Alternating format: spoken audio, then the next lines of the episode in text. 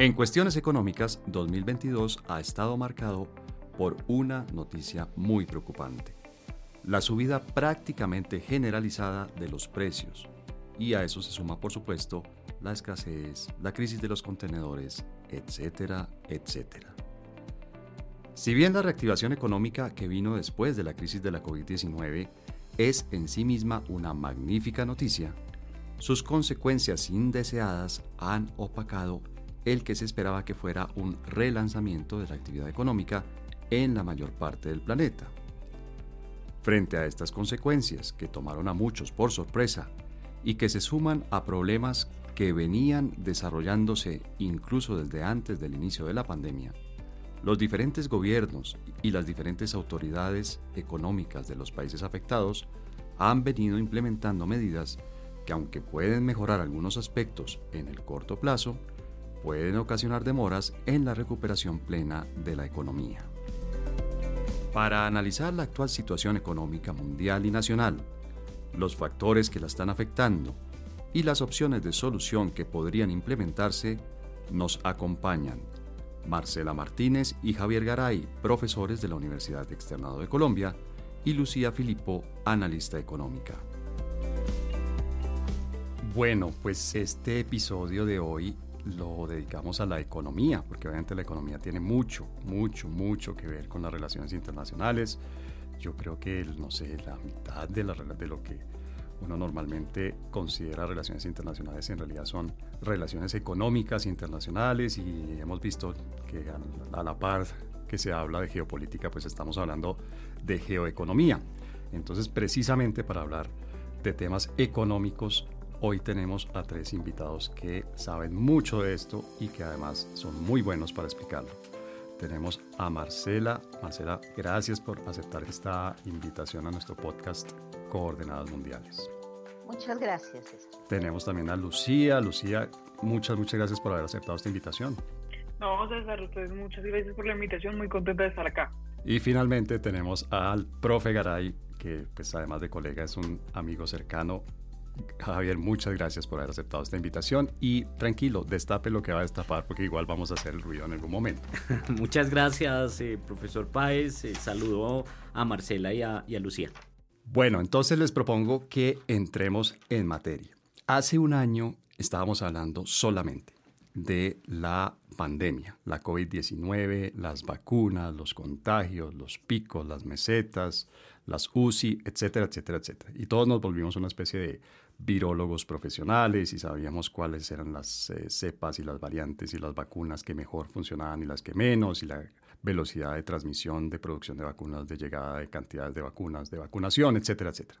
Y poco a poco ese tema fue cediendo parte, todavía hoy en día seguimos hablando de ese tema, por supuesto, pero parte del espacio de las discusiones y los análisis los cedió a la economía. Empezamos a hablar de temas económicos y empezamos a oír ya no solamente temas de vacunación y UCIs, sino que empezamos a oír recurrentemente expresiones que tienen que ver con la inflación, con la crisis de los containers, con los problemas de las cadenas de suministros y de producción, con la escasez de microchips, por ejemplo, un tema que ya habíamos hablado Javier y yo en otro espacio. ¿Por qué estamos hablando tanto de economía? ¿Qué es lo que pasa hoy en día con la economía? ¿Qué es lo que ha venido pasando, creo yo, más o menos en el último año con la economía Marcela, que hace que la economía sea esta noticia y que ocupe espacios noticiosos? Bueno, muy bien, muchas gracias. Bueno, César y los demás participantes. Hay que hacer algunas aclaraciones. Claro, estamos en un mundo donde el tema geopolítico se relaciona bastante con la economía y por lo tanto, pues resumimos el término con geoeconomía, como las empresas, como los intereses económicos, como algunas políticas económicas terminan siendo utilizadas para incrementar el soberanismo, incrementar el poder nacional. También entendemos que muchos temas económicos pues hacen también parte de una agenda internacional que requiere una gobernanza global, una gobernanza económica global. Entonces, es lógico que vamos a trabajar temas como el comercio internacional, los efectos logísticos que están teniendo impacto en el aumento de los niveles de precio a nivel global y como un tema geopolítico, en este caso, pues la invasión de Rusia a Ucrania ha tenido y va a tener un impacto especialmente en el precio de muchos commodities y esos commodities pues tienen lógicamente como bienes intermedios y también algunas manufacturas, pues impacto también en las importaciones de los países desarrollados y menos avanzados. Entonces, digamos que ese es el ambiente o el ámbito mejor en el que estamos desarrollando esta discusión. Lucía, pero uno esperaría que después de todas las restricciones que se tomaron para hacerle frente a la, a la COVID-19 y empezar a ver la economía moverse de nuevo, reactivarse, las noticias deberían ser positivas. Es decir, eh, debemos haber visto crecimiento económico, disminución del desempleo, bueno, todos los indicadores, los fundamentales, como los llaman los economistas, debieron ser positivos. ¿Qué fue lo que pasó? ¿Por qué la reactivación terminó generando, yo no sé cómo llamarlo, tal vez externalidades negativas? Primero hay que aclarar una cosa y es que la economía en medio de todo se está recuperando. Del 2020 al 2021 la UNTAD ya reportó datos positivos de una recuperación del 25% más o menos del comercio exterior de bienes y servicios, pero eh, hay disrupciones al comercio mundial y a la economía mundial que no han permitido de una forma u otra que volvamos, que volvamos a una normalidad pero esas disrupciones en últimas lo que van a terminar reconfigurando es un nuevo escenario internacional. por estas disrupciones me refiero específicamente a eh, la crisis de los contenedores en China, que de una forma u otra incrementan los precios de los fletes. Un dato muy interesante, por ejemplo, es que eh, en enero del 2021 el transporte de un contenedor de China a América Latina estaba bordeando los 6 mil dólares y hoy en día pues cuesta 30 mil dólares, ¿no? Entonces tenemos un incremento de fletes importantes y también, digamos, el fenómeno de la relocalización de las cadenas globales de valor está afectando y está reconfigurando nuevamente la economía mundial. Entonces yo diría que efectivamente sí hay, digamos, una sensación de crisis, pero los indicadores empiezan a ser positivos y el comercio mundial y la economía mundial se está reestructurando a partir de pues, el escenario de la pandemia y, está creando unos escenarios nuevos, unas dinámicas económicas distintas de las que conocemos. Javier, usted coincide con Lucía, estamos frente a una realidad económica diferente a la que tuvimos hasta 2019, porque obviamente, digamos, durante la pandemia tuvimos una pausa, ¿no? una ruptura de la normalidad. Estoy diciendo, yo sé, obviedades, gracias Farid. Pero la economía funcionaba de cierta manera y venía funcionando de cierta manera hasta 2019 cuando apareció la pandemia no vamos a regresar a esa normalidad económica del 2019. Tenemos un panorama económico totalmente transformado que digamos que nos lleva a que esta sea la nueva normalidad. A ver, yo, yo creo que hay dos elementos, hay dos, dos ideas que es importante tener claras. De un lado, como estoy de acuerdo con lo que dice Lucía, no sabemos cuál va a ser el proceso de reestructuración y adaptación de eso que llamamos la economía eh, global, que en realidad son millones de personas tomando decisiones de manera simultánea, ¿no? No sabemos en últimas qué va a quedar en términos, por ejemplo, de sectores nuevos, en términos de nuevas lógicas de producción, en, en términos de nuevas lógicas de intercambio. Eso por un lado.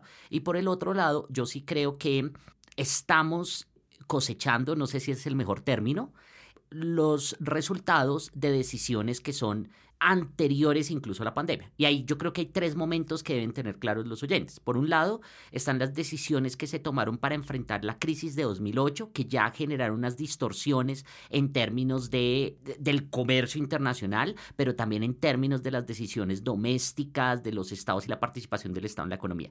Segundo, claramente las restricciones que fueron resultado de la pandemia, o más bien, que fueron, se intentaron y se adoptaron para enfrentar la pandemia, que generan otro tipo de disrupciones, otro tipo de trabas, otro tipo de incentivos y en último lugar, como señaló Marcela al principio, las decisiones que se están tomando hoy para enfrentar crisis, no solamente la, de Rusia-Ucrania, la invasión de Rusia-Ucrania, sino también está el tema de la misma lógica de acción, por ejemplo, de China, ¿sí? con esta visión que pues, ya es poco sostenible del COVID-0, eh, pero que lo siguen manteniendo, ¿no? Marcela, tú coincides con Javier, es decir, estamos arrastrando por un lado, digamos, eh, las consecuencias de las medidas que se tomaron para hacerle frente a esa crisis de hace ya 14 años, 15 años, es, después es decir, después de 15 años seguimos. Inclusive la crisis de los precios de los alimentos del 2007 al 2008 también, que hubo un incremento muy importante del precio de los alimentos, de los fertilizantes, que empezó a formar a nivel global una visión sobre la seguridad alimentaria y países bastante susceptibles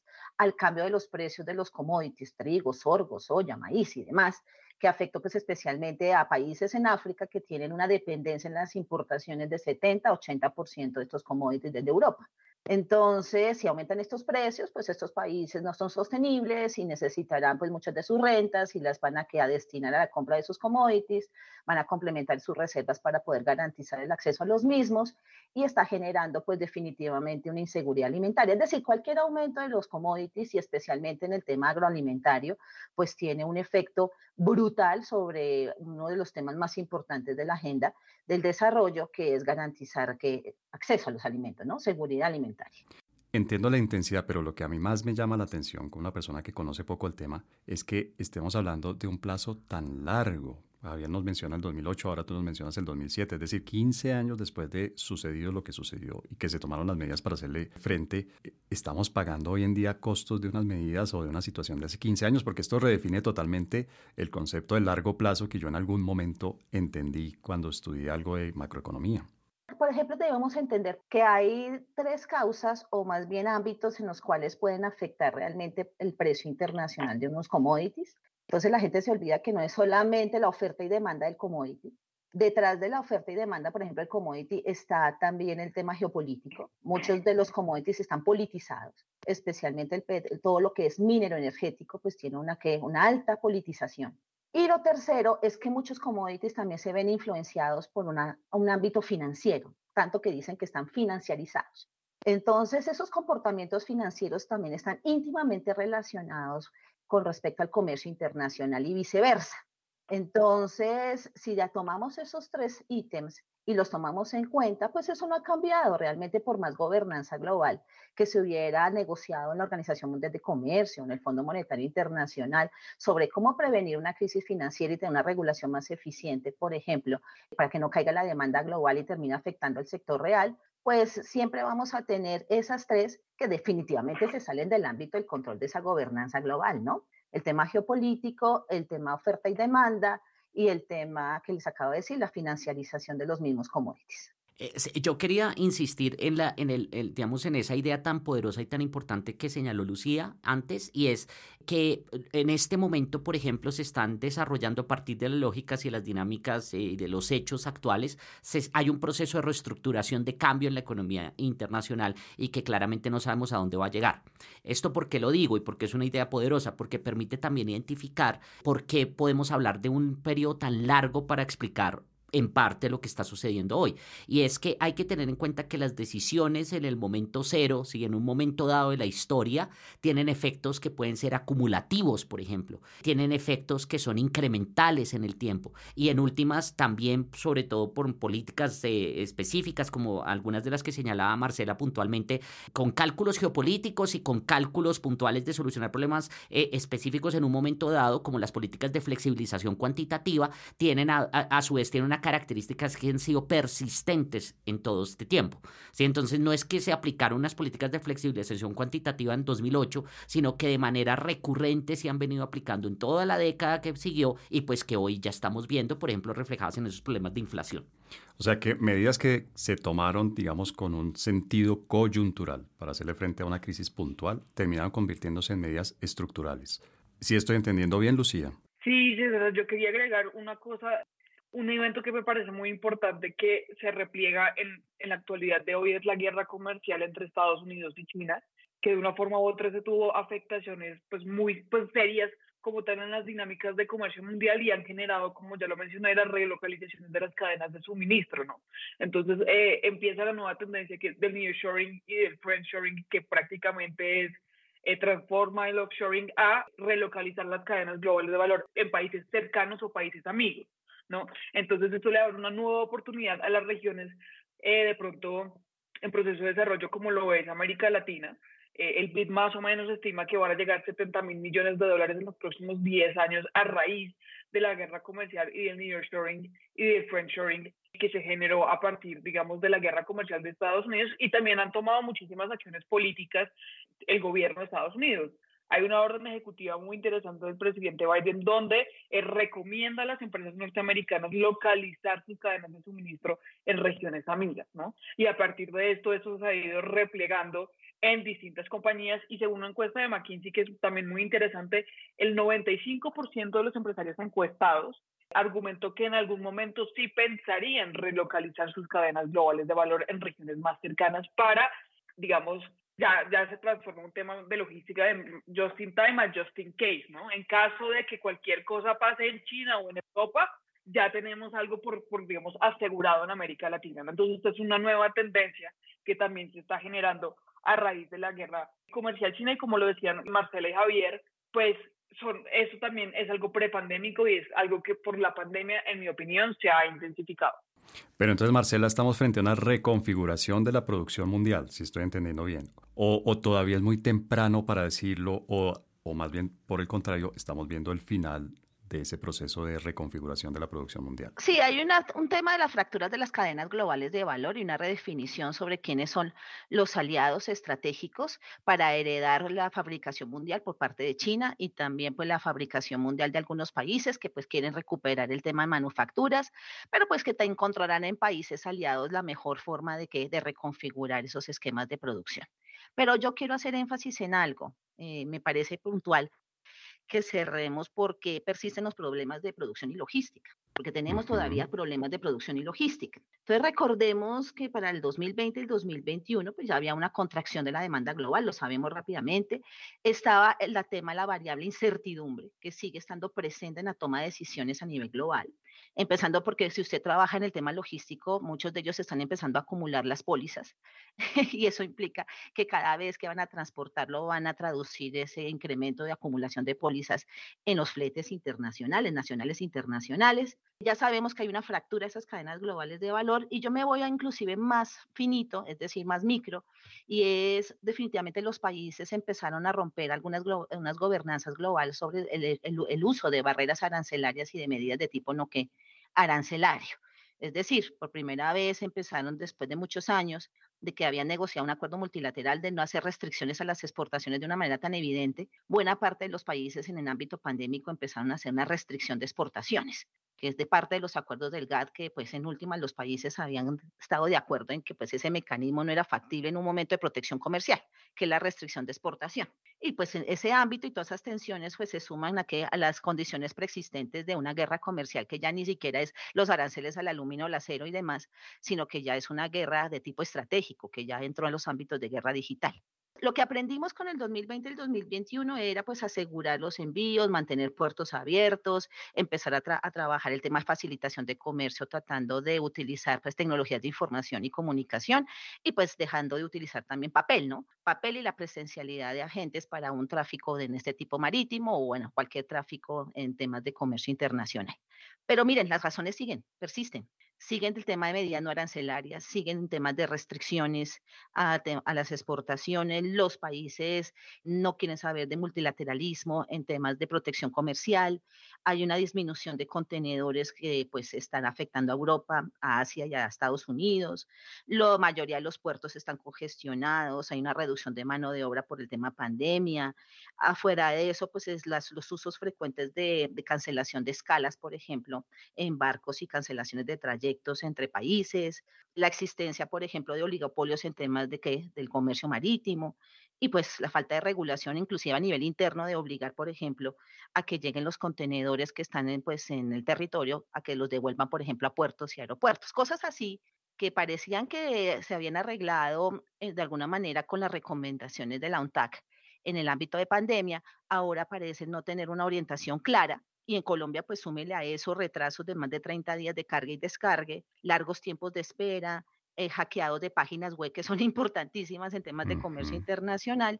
Y bueno, y fuera de eso, señores, pues encontramos paros, enfrentamientos que han ocasionado que las flotas nacionales se paralicen y empiecen a aumentar las primas de seguro para transporte nacional. Entonces, eso y otro tipo de cosas que vamos a comentar más adelante que tienen que ver con la inflación nacional, en donde el tema transporte y los costos ocultos del comercio son fundamentales en la estructura de precios.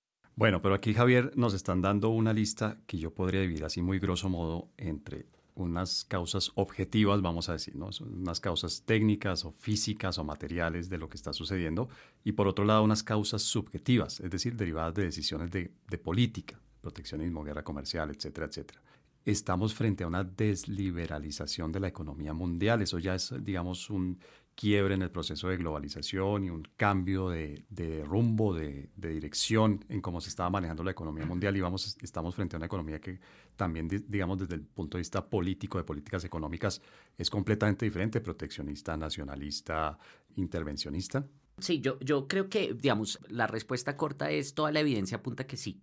Yo no sé qué tan subjetivas son las decisiones de política económica, pero sí en últimas uno ve que efectivamente hay como eh, tres ámbitos grandes, uno que ya han señalado de decisiones políticas, entonces incluye política económica puntual eh, comercial, como el tema de esas tendencias proteccionistas de las que habla Marcela. Otro elemento que ya es meramente geopolítico es la transición hacia, que es lo que uno puede ver hoy, sobre todo hacia eh, un mundo de esferas de influencia, volver a la lógica de esferas de influencia.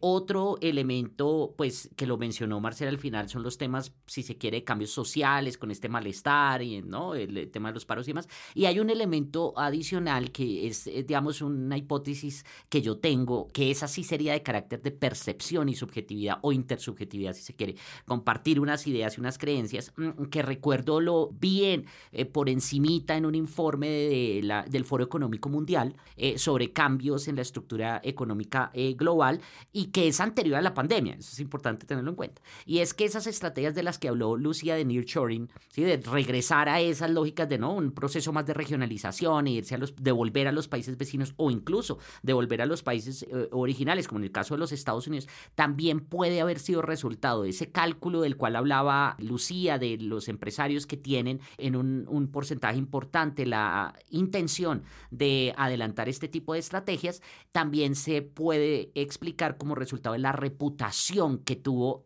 de manera muy general el proceso de globalización y de manera muy particular esas dinámicas de relocalización y deslocalización de los procesos productivos. Estoy hablando específicamente de las multinacionales y eso puede también explicar los fenómenos. Entonces, fíjese que sí hay diferentes categorías y todas confluyen, ¿no? Digamos, ahí hay una mayor complejidad. Ahora, el tema es, volviendo a su pregunta original, si uno sumara todas estas variables, claramente puede encontrar que todo el panorama está para que haya un proceso de, sí, de mayor proteccionismo, una tendencia de lo que yo llamaría el retorno del Estado. El retorno del Estado. Bueno, Lucía, estamos obviamente en este momento, en el momento en que grabamos este, este episodio, estamos en la tercera semana de la guerra entre Rusia y Ucrania. Y obviamente por la inmediatez y por la espectacularidad en el sentido más trágico de la expresión que tiene una guerra como la que estamos presenciando en directo prácticamente. Es muy importante, es muy llamativa y, ocupa todos los noticieros y obviamente ocupa buena parte de lo que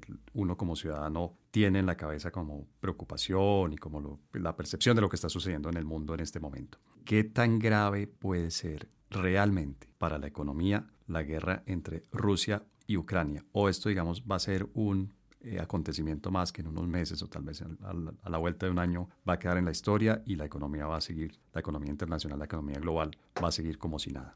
Sí, bueno, César, yo primero pienso que hay que de pronto analizar desde un punto de vista de relaciones internacionales, como también digamos es el propósito de este podcast, el tema de Rusia y, Ucrania. Y, creo que esto también lo que deberían de pronto indagar los internacionalistas es eh, de pronto la caída como tal de las tesis de liberalismo, ¿no? Porque las tesis de liberalismo postulan que es importante que los países tengan interdependencia, generen conexiones de interdependencia y el comercio exterior reduce la probabilidad de guerra entre los estados, pero las condiciones actuales demuestran que no es así, ¿no? Frente a la invasión de Rusia a Ucrania, Estados Unidos terminó poniendo un montón de sanciones que de una forma u otra podían ocasionar perfectamente una crisis económica hace menos de un mes y eso no generó un efecto alguno o no ha generado un efecto alguno en la toma de decisiones de Putin, ¿sí?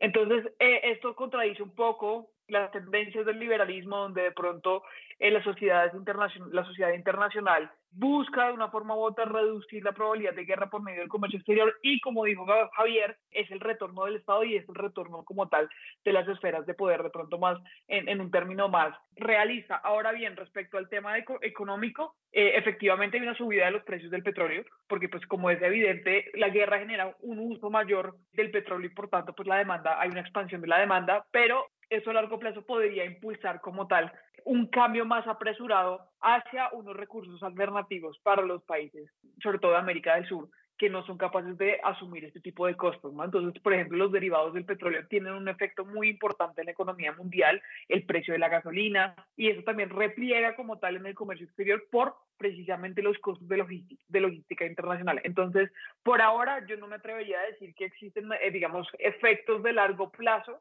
porque todavía no hay evidencia que sustente eso, pero por el momento sí es evidente que hay una crisis como tal de los precios del petróleo que están inflados, que están subidos, y eso podría generar unas presiones para que los países busquen políticas alternativas de transición energética en el mediano y en el corto plazo. Marcela, tú compartes esta opinión de Lucía, realmente digamos es muy temprano para ver cuál puede ser el costo de lo que está sucediendo o tú crees que ya se puede prever, pronosticar un poco cuál puede ser yo el costo. Yo me atrevería más, sí, yo me atrevería más a apuntarles a la interdependencia de lo que, por ejemplo, Rusia y Ucrania representan para ciertos commodities a nivel global. Y como países como Colombia también pueden llegar a tener un efecto al respecto. Entonces, sí, sí hay una interdependencia. Es cierto que están hablando posiblemente de un fracaso de una gobernanza global, pero por ahora estamos necesitando urgentemente una gobernanza que una gobernanza global sobre los efectos que puede llegar a generar inseguridades alimentarias por el incremento desmedido de los commodities, no solamente el tema petróleo. Entonces, pero quiero de alguna manera dar unos datos que me parecen interesantes para que ustedes vean las interdependencias. Entonces, el tema petróleo, pues pensamos, ay, qué bien que a Colombia le va a, ingresar divisas gracias a las exportaciones de petróleo. Pues perfecto, muy bien, pero definitivamente el tema petróleo trae todo un tema de derivados. Entonces recuerden que ahí está gasolina, gas butano, fertilizantes, plaguicidas, herbicidas, plásticos, detergentes, hasta cosméticos, productos alimentarios y fármacos y todo tipo de productos hasta textiles que se derivan del tema que petróleo. Lógicamente, tener la materia prima no significa que usted domine las industrias de derivados y pues va a terminar importando esos derivados a mayor precio. Otra cosa que es muy importante que tengan en cuenta, el tema trigo. El tema trigo es un tema que en ese momento quien tiene trigo tiene efectivo en la mano. España, por ejemplo, está viendo dificultades muy importantes en temas de trigo, en temas de cebada, en temas, por ejemplo, de aceite de girasol, la torta de girasol, que estos productos provienen buena parte, si no estoy atreviéndome a decir una cifra redondeada, un 25% de la oferta mundial de este tipo de commodities, que en últimas Europa pues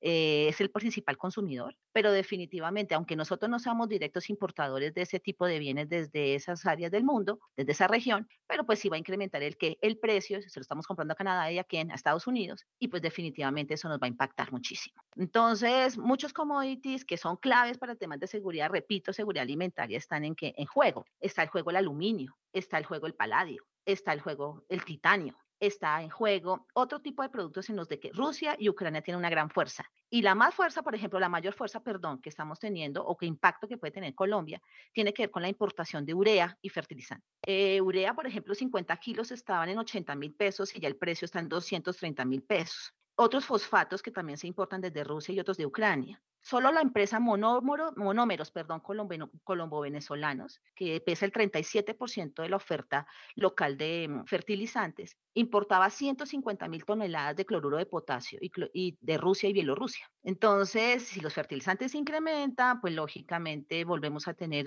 dentro de la cadena de valor agrícola, pues un impacto que estamos también eh, descifrando, que tiene que ver muchísimo con el incremento del nivel de, ¿qué? de precios. Entonces, la interdependencia está presente. Lógicamente, pues es lo que se está invocando. ¿Qué vamos a hacer frente a este tipo de eventos geopolíticos y un tema de gobernanza global, el papel de la Organización Mundial de Comercio para que no se fracturen los acuerdos multilaterales? Javier coincide con, eh, con Marcela, o sea, la, interdependencia e, es, evidente, digamos, en el, del lado de los costos, pero también, como decía Lucila, no, es tan, no ha sido tan efectiva desde el lado de evitar la situación. Es decir, eh, Rusia y Ucrania tenían, tienen lazos económicos ni hablar de los lazos que tiene Rusia con Europa, por ejemplo el gas con Alemania y bueno, el resto de Europa, pero pareciera ser que frente a eso la, fuerza y la contundencia de temas políticos, de seguridad, de los temas de la vieja agenda que llamaría uno de la alta política, parece que llegaron y arrasaron con cualquier eh, vínculo y con cualquier dique que pudiera suponer eh, las relaciones económicas entre estos países y, entre estos países y el resto del mundo. Sí, es, lo que pasa es que, veamos, el postulado que señalaba Lucía de eh, liberal digamos, no es ingenuo decir que si hay comercio ya no hay guerra. Sí, porque pues ese no es el planteamiento, sino que seguramente se está haciendo, sobre todo en la tradición liberal en relaciones internacionales, se llegan a ese tipo de conclusiones a partir de la postura de lo que llaman ¿no? la paz democrática que va más allá del comercio, ¿no? Y fíjese que si incluimos y entendemos eso, pues claramente estamos hablando de unos regímenes que es un elemento importante que no necesariamente son democracias y que allí entonces todo, con todo y, y que exista comercio y se creen esas interdependencias, pues es que las dinámicas de regímenes no democráticos tienen o tendrían, digamos, unas formas de acción internacional e inserción internacional que no se van a compadecer con los supuestos y los resultados últimos que plantea el liberalismo. Entonces yo creo que sí hay que hacer incluir las otras variables, ¿no? No es solamente pensar que eh, de manera ingenua los autores liberales dicen que entre más comercio ya no hay guerras, eh, sino que tiene detrás muchos otros elementos, sobre todo como usted dice, eh, si se considera el comercio como un arma, por ejemplo, de, economía de Estado, etcétera. ¿Sí? Entonces, pues obviamente pues, no hay mucho en términos de creación de interdependencia. Yo quería decir otros, otros temas ahí y estoy de acuerdo con lo que dice Marcela en términos de interdependencia, pero volvamos a lo que dije originalmente y es cómo las decisiones tienen efectos acumulativos, incrementales y si son persistentes en el tiempo van a tener efectos eh, posteriores. Y aquí hay varios, digamos, hay dos supuestos, condiciones, no necesariamente económicas que tendríamos que pensar para esa pregunta que usted hizo de cuáles pueden ser las transformaciones y los efectos de, puntualmente de, la situación de, de Rusia-Ucrania y un efecto que uno puede pensar también en el ámbito que afecta a lo económico, pero que está en el ámbito de lo político. Eh, lo, sobre los supuestos y sobre cuáles son las condiciones y las variables. Primero, uno lo podría simular a partir de, del juego de la gallina, ¿no? De, de, de este juego de los dos están buscando y están casi que suicidándose, ¿sí? Y ya digo los dos quiénes son, para mirar quién se rinde primero. ¿No? Y los dos serían entonces eh, Rusia, pero en realidad esto es un tema de polaridad en el ámbito internacional, es decir, de quién detenta el poder. Entonces, Rusia y detrás, muy callado con esta, con esta posición opaca, China, y por el otro lado lo que hemos llamado Occidente. Entonces, dependiendo de qué tanto dure la posición unificada de Occidente, vamos a tener unos efectos más o menos graves en el ámbito de la economía internacional. Y segundo, pues obviamente, como hemos insistido, las decisiones que se tomen para enfrentarla. Es decir, si los estados comienzan a ver esto con, con lógicas y un prisma desde el punto de vista del proteccionismo, pues claramente vamos a tener unos cambios y unas, sí, unas transformaciones en la economía global.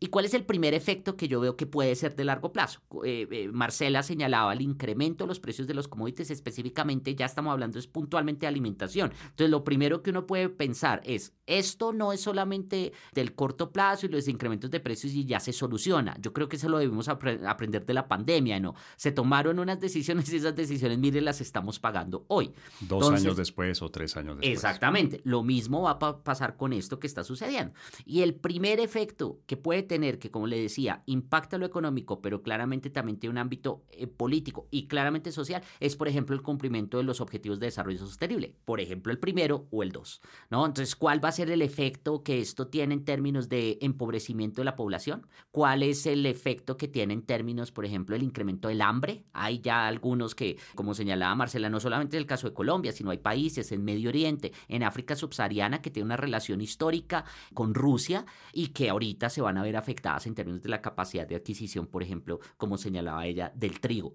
Entonces, esto va a tener efectos de nuevo y si tiene, comienza a tener efectos de ese tipo, pues claramente esto va a ser incremental, persistente en el tiempo, en términos de la superación de esos objetivos que buscamos. Este podcast es patrocinado por el Diplomado Virtual en Cooperación, Gestión de Proyectos y Financiación para el Desarrollo. Un diplomado dirigido a todas aquellas personas interesadas en adquirir herramientas prácticas para una formación de proyectos sostenibles y participativos. Inscripciones abiertas hasta el 8 de abril. Inicio de clases 12 de abril. Bueno, en este primer segmento que acabamos de escuchar de nuestro episodio de hoy, dedicado a la economía, vimos el panorama global, el panorama mundial, vimos cuál es la situación actual, tratamos de explicar gracias a nuestras a nuestras invitadas y a nuestro invitado tratamos de explicar las causas y las mecánicas por las que hemos llegado a esta situación en la que estamos. Pero obviamente en este segundo segmento vale la pena aterrizarlo a Colombia. ¿Qué está pasando en la economía colombiana? ¿Por qué está pasando? ¿Qué tanto se deriva la situación actual de la economía colombiana de esta situación global que ustedes muy amable y muy claramente nos han eh, planteado aquí? Yo como ciudadano, el primer síntoma que veo, el primer fenómeno grande, evidente, tal vez el que opaca a los demás, es la inflación. Estamos en un momento inflacionario que no se veía hace una buena cantidad de años y pues estamos ya, superamos esta, no sé, esta barrera que simbólicamente es tan importante, los dos dígitos de la inflación. Y pues yo quisiera saber por qué, por qué tenemos esta inflación tan alta en este momento. Lucía, ¿cuál es la principal causa, en su opinión, de esta inflación que estamos viviendo en Colombia?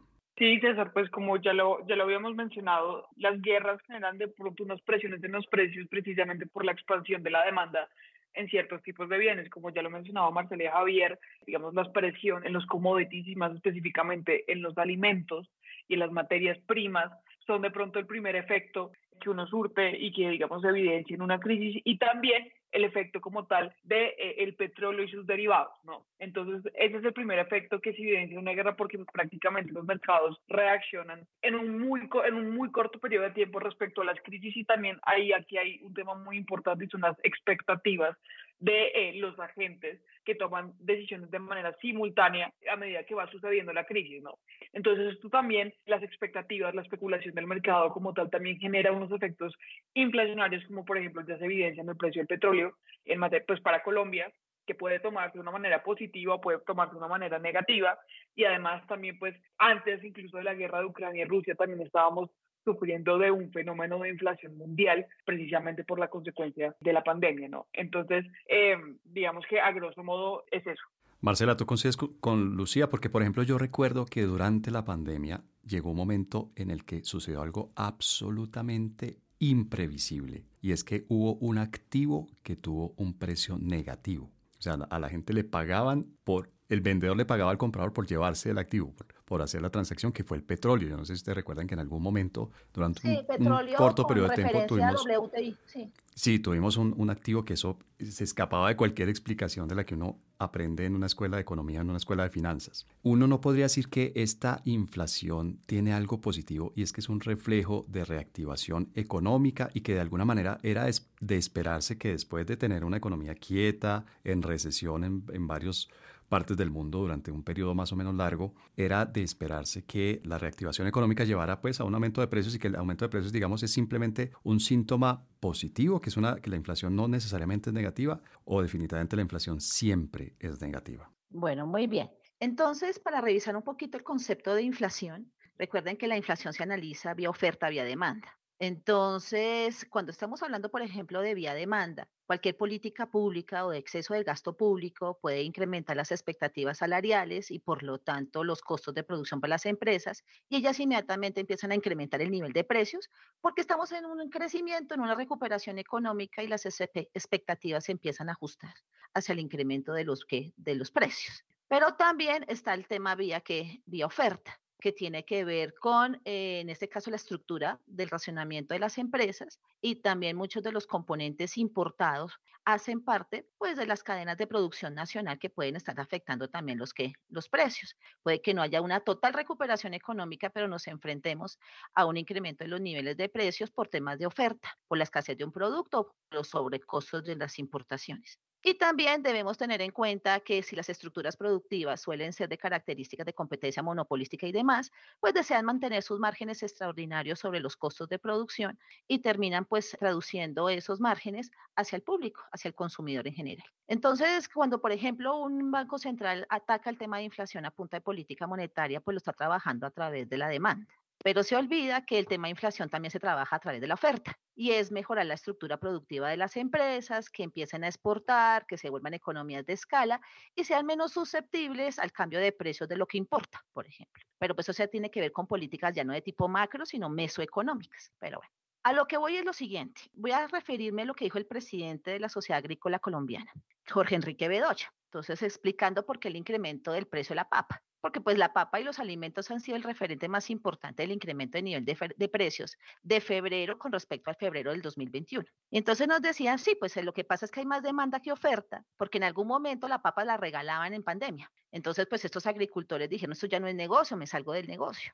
Y entonces no hay suficiente producción para cubrir en este momento la demanda. Pues en este momento, adicionalmente, tómele el sobrecosto de algunos fertilizantes y el sobrecosto logístico. Tanto que también tienen que asumir que deben empezar a bajar también los precios de los importados para que presione la inflación a la baja. Es decir, hay un conjunto de políticas que en este momento están afectando al sector agrícola, pero pues la clave también es toca pensar, es que también se están afectando otros sectores que no necesariamente son agrícolas y es lo que de alguna manera está impactando las decisiones del Banco Central. ¿Por qué están subiendo los precios de otros sectores que no son tan susceptibles a, en este caso, a los problemas agrícolas que el país está tomando en este momento o que ha tenido desde este momento o inclusive antes de la pandemia? Pero bueno, resumo lo siguiente. Los productores se salieron de este sector productivo, no están sembrando, hay un problema de que hay más demanda que oferta, pero dicen que de todas maneras en unos pocos meses la oferta mejorará porque se van a generar incentivos a que los que se salieron de la que, del sector vuelvan a producir y para eso necesitan tener acceso a fertilizantes y a otros subsidios para que empiecen a trabajar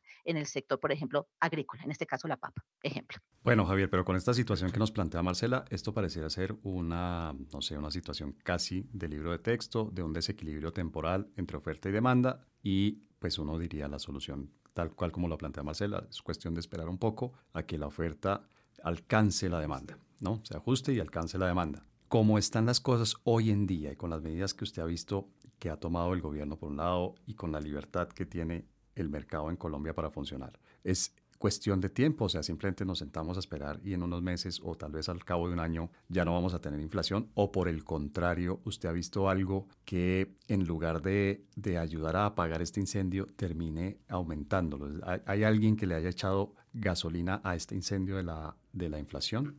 Bueno, eh, yo creo que a mí no me gusta hacer predicciones. Me parece que, me, parece que no, no es nuestro trabajo, sino mirar es como variables, ¿no? Condiciones que pueden llevar a uno o al otro.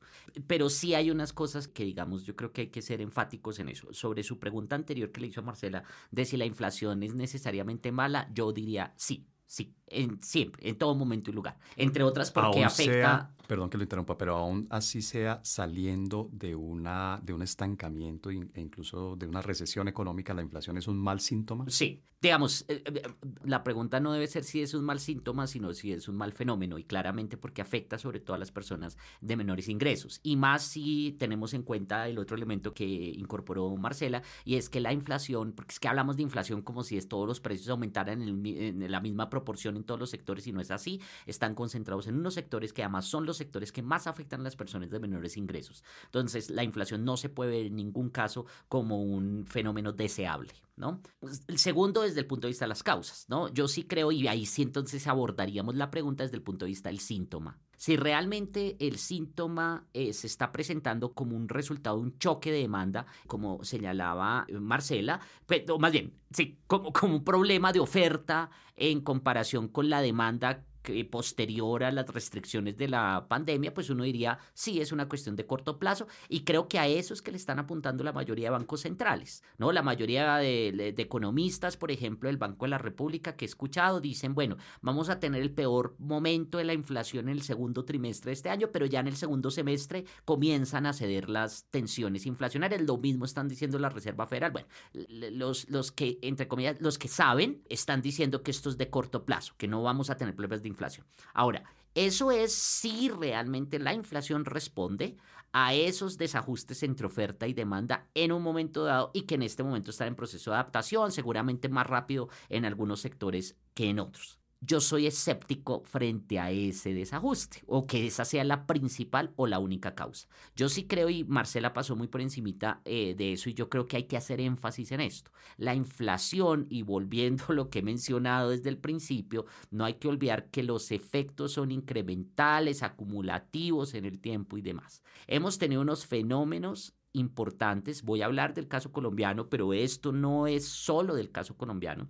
De incremento, por un lado, del gasto público, ¿no? La proporción, el peso del gasto, de la acción del Estado sobre Producto Interno Bruto ha venido aumentando de manera importante desde principios de los años 2000 Y en segundo lugar, desde hace bastantes años ya, yo creo que por allá es 2015, seguramente Marcela o Lucía me corrigen, eh, más o menos desde 2015 han venido haciéndose incrementos que siempre son presentados como, entre comillas, muy generosos, ¿cierto? Del salario mínimo sin tener en cuenta los incrementos en productividad. Y eso genera efectos y esos efectos pueden también formar parte de la explicación de la inflación. Si mi visión escéptica es correcta, y lo, digamos lo que más me preocupa es que yo no he visto estudios sobre esto, parece que nos olvidamos de esos temas de gasto público, nos olvidamos del salario mínimo. Entonces, si esta visión y mi escepticismo es correcto, entonces la inflación sí puede persistir en el tiempo los problemas de inflación pueden persistir en el tiempo. O sea, podríamos regresar a lo que vimos, pues la, nuestra generación, bueno, usted yo somos de generaciones diferentes, pero lo que mi generación vio como normal, la normalidad de los años 70, 80 con inflaciones por encima del 30% anual. Eh, de nuevo, a mí no me gusta hacer predicciones. Tendría que tener el cálculo para poder mirar a ver. Pero sí podría ser un, fenómeno de, de, largo plazo. Y hay algo bien importante. De hecho, yo me había leído antes, comenzando la pandemia, un libro que había sido publicado en 2019 que hablaba del fin de la era de la baja inflación. ¿No? Porque se asumió y de hecho surgieron incluso teorías, ¿no? Esa teoría monetaria moderna que dice, no, es que ya la inflación se acabó, esto ya se solucionó, por los estados pueden gastar y gastar, eh, no hay problema. Bueno, nos dimos cuenta que estaban equivocados. ¿no? Eh, la inflación volvió, vamos a ver por cuánto tiempo, pero la inflación no ha sido controlada y no fue, no desapareció pues como fenómeno económico. Pero además una conclusión, eh, pues la, la, la que usted dice así con un poco noto de sorna de, de los economistas, de, los monetaristas que decían que la inflación ya estaba superada. Aquí en el vecindario hemos tenido por lo menos dos ejemplos permanentes de, países con inflación, ¿no? Venezuela y Argentina. No sé la, evidencia para decir que la inflación ya era un tema superado de dónde la sacaban. Lucía, ¿usted comparte con Javier esta preocupación de largo plazo o más bien podemos hablar de luz al final del túnel, de que ya estamos viendo la luz al final del túnel o muy pronto la veremos en el tema de la inflación y pues algo que está obviamente relacionado con ella, que es la escasez. Yo, creo que la inflación ha sido de pronto la, una de las preocupaciones más grandes de, la, de los economistas a lo largo de la historia. Eh, y es algo que y es un problema persistente precisamente porque, pues, digamos, los países han desarrollado, todos los países de una forma u otra utilizan los bancos centrales como medidas para controlar la inflación, ¿no? Y, digamos, se han generado políticas alrededor de eso, como la política monetaria que está basada en la teoría cuantitativa del dinero, y digamos que es lo que le ha permitido más o menos al mundo, de una forma u otra, no controlar totalmente la inflación, sí, pero sí evitar de una forma u otra que suba de manera determinada y de manera de pronto, pues, descontrolada, ¿no? Pero la inflación sí es algo que ha preocupado a las economías mundiales por años, eso no va a cambiar, es un problema,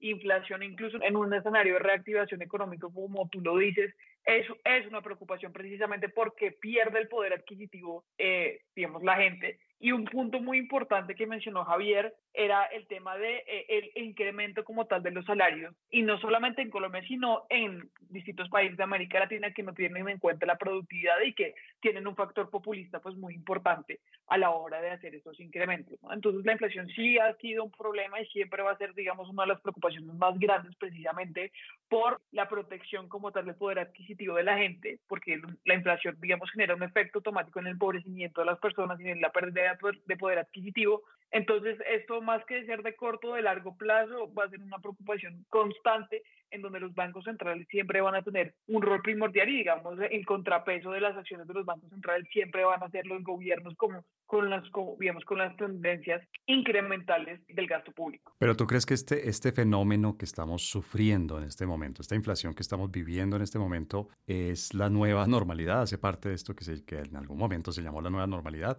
o simplemente es un tema coyuntural que, que en al cabo de algunos meses o tal vez un año ya tendremos, ya tendremos solucionado, es decir, ya el mercado se habrá, habrá reajustado la oferta y la demanda. Sí, lo que pasa es que de una forma u otra la inflación se ha, se ha, se ha venido disminuyendo casi que desde los años 90 a nivel mundial. A nivel general, sí es probable que de una forma, en el largo plazo, la inflación vuelva a niveles normales, pero eso no va a dejar de ser un tema de los, un, tema, digamos, epicentro, uno de los epicentros de la economía mundial, que es lo, el control de, digamos, el control de la inflación como tal. Pero sí es muy probable que en el largo plazo una vez, digamos, hayan superado las vicisitudes que digamos que suponen la guerra entre Ucrania y Rusia y las digamos las tendencias mundiales y es pues sería lo más natural que volviéramos a las medidas inflacionarias normales no entonces pues de una forma u otra sí se lograría eso pero lo que dice Javier me parece completamente correcto hacer predicciones pues de una forma u otra es un poco irresponsable. Eh, lo más probable es que sí pero pues no se sabe qué vaya a pasar en el futuro no no se sabe si vaya a haber un nuevo evento de carácter mundial si vaya a haber digamos unas nuevas dinámicas geopolíticas, las nuevas dinámicas de comercio exterior tampoco se sabe cómo van a pegar y qué efectos van a generar sobre la inflación. Entonces, pues, a grosso modo, en el momento, digamos, si las variables fueran constantes, sí deberíamos volver a los niveles de inflación normales, pero pues eso no se puede afirmar eh, de manera absoluta. Marcela, una de las primeras expresiones que yo aprendí cuando estudié algo de economía fue ceteris paribus. Y obviamente esa es una, una expresión de, si las cosas continúan como están, si los, si los factores se quedan así como siguen funcionando como están funcionando en este momento, podemos pensar ceteris paribus, que esta inflación, el final, digamos, de esta coyuntura inflacionaria está a la vuelta de la esquina o por el contrario, ceteris paribus también, podemos ver que la inflación ya es un fenómeno que se va a convertir de largo plazo y parte del funcionamiento estructural de la economía. Bueno, muy bien. Señalo que la inflación es la señal también de la salud de una economía. Recuerden que también, por ejemplo, tener escenarios de inflación negativa y que se vuelvan estructurales como deflación es un problema que inclusive los países tienen que atacar bastante para estimular el consumo y reactivar por la famosa trampa de liquidez. En últimas, señores, la inflación es una medida. ¿Cuándo empieza a ser definitivamente un aumento de los precios, no una señal de crecimiento ni una señal de que es un estímulo para la oferta? Definitivamente cuando estoy creciendo, pero tengo alta tasa de desempleo y tengo también pobreza monetaria. Entonces ya una señal de incremento de nivel de precios con una tasa de desempleo muy alta, pues ya estamos hablando de esta inflación. Eh, y ahí tendré que recurrir a otro tipo de políticas para poder bajar el nivel de precios de carácter monetario. Pero ya les digo, les reitero, si yo no arreglo la oferta y las expectativas racionales de la oferta, es muy complicado que a punta de tasas de interés yo pueda arreglar la, que, la situación inflacionaria de un país. Entonces tendría que primero arreglar el tema empleo, tendría que arreglar la pobreza monetaria y de alguna manera empezar a, que, a negociar con la estructura empresarial sobre cómo está asumiendo sus, que, sus. Al final, lo que les voy a decir, si yo no arreglo, por ejemplo, capital logístico, si yo no arreglo, por ejemplo, el capital que está relacionado con la facilitación del comercio y las importaciones que son fundamentales en las cadenas de valor de producción nacional y eso se traduce en el precio al consumidor, esas políticas de tipo mesoeconómico las tienen que trabajar de aquí en adelante muy profundo para que si con eso se generen economías de escala y pues tengamos una menor presión sobre el nivel de precios. Realmente el tema no es solamente, reitero, demanda, sino también que oferta y políticas que arreglen la oferta agregada al país. Javier, con este panorama mundial que ustedes nos plantearon de, la economía mundial y además con esta, no sé cómo llamarlo, este incendio enorme que estamos teniendo entre Rusia y Ucrania, la transformación productiva que, que, propone Marcela como, como la solución de fondo para este problema inflacionario es realizable o en realidad vamos a tener que sufrir la inflación durante un buen tiempo ya por lo que usted nos dijo en su última intervención, sospecho la respuesta, pero pues no sobra hacerla claramente. ¿Vamos a vivir en un ambiente inflacionario? Digamos, de, nuevo, depende de cuál es la causa más importante, porque también el fenómeno de inflación seguramente, seguramente no, es complejo y por naturaleza el que sea complejo quiere decir que es multicausado.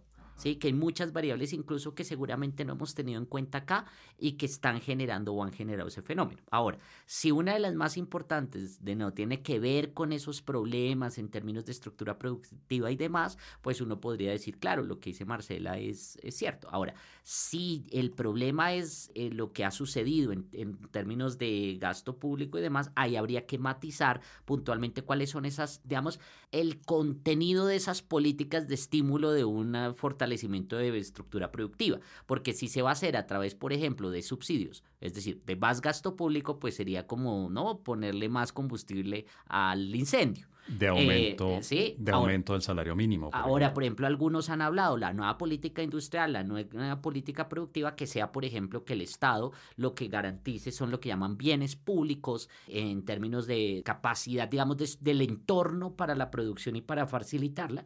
Eso ya es otra discusión. Entonces, yo creo que hay varios elementos que habría que tener en cuenta. De todas maneras, pues eh, no sabemos realmente cuál va a ser el, la solución del fenómeno como resultado de los incrementos de producción, pero eventualmente pues los veremos porque sí, seguramente los empresarios están en el proceso de ajuste.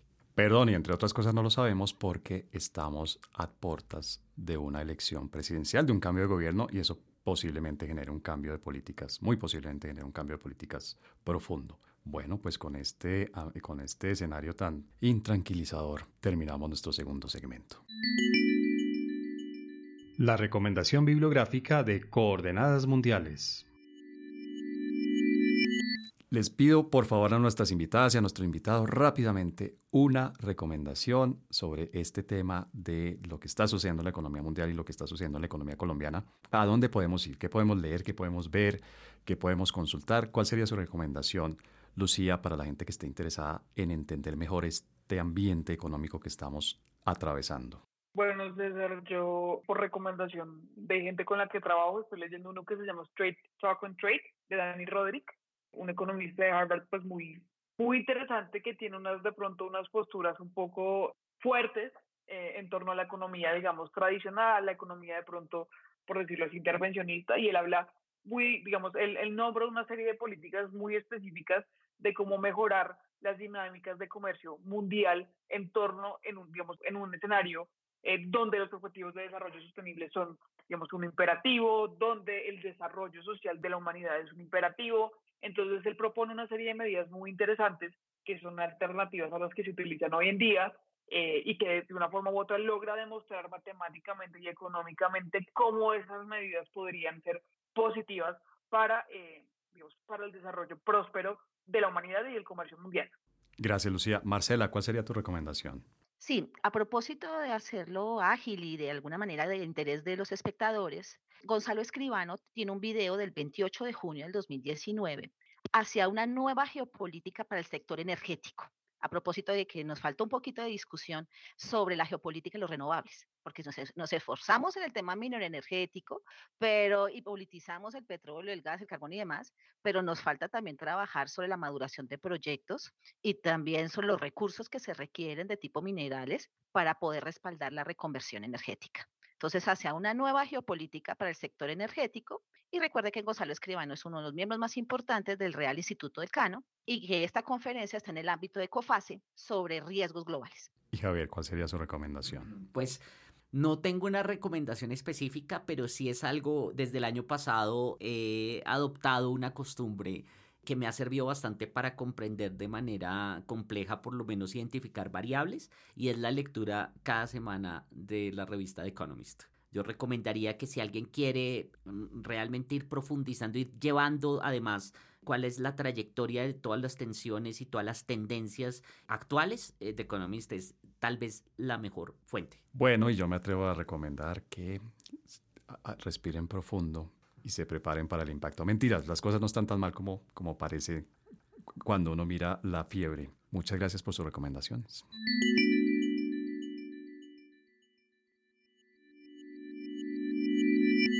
Bueno, Lucía, Filipo, muchas, muchas gracias por haber participado en este episodio de Coordenadas Mundiales. No, a ustedes muchas, muchas gracias. Igual pues de todas formas pues es un honor compartir panel con, con mis profesores, con Marcela y con Javier, que ambos me dieron clase. Y nada, pues muchas gracias Javier, muchas gracias Marcela y muchas gracias César, que contigo no tuve la oportunidad de ver clases. Bueno, pues y yo no tuve la oportunidad de tener una estudiante tan, tan interesante y con tantas ideas tan claras como las has mostrado en, este, en este episodio. Marcela, muchas gracias a ti también por haber participado en este episodio. Muchas gracias César, a todos. Lo mismo Lucía, te felicito muchísimo. Veo parte de mi ADN en, tu, en ti. Pero lógico, ampliado, y tus aportes y todo lo que tú haces, pues eso incrementa tu conocimiento y también fortalece tu expresión. Gracias, profe. Y Javier, gracias, por tus aportes, anoté cosas muy interesantes, muy amables. Bueno, y pues por supuesto a nuestro profe Javier Garay, que ya nos ha acompañado varias veces en Coordenadas Mundiales. Muchas gracias, Javier, por habernos acompañado. No, muchas gracias, César. Además, muy feliz de compartir eh, con Lucía, con Marcela, que ya hemos compartido varias veces. Y no, pues eh, felicitaciones de nuevo a Lucía. Gracias por lo que me toca, en ese feliz por compartir. Hay, hay, cosas que suenan por lo que se dice, hay unas que suenan más por lo que no se dice. Muchas gracias, Javier.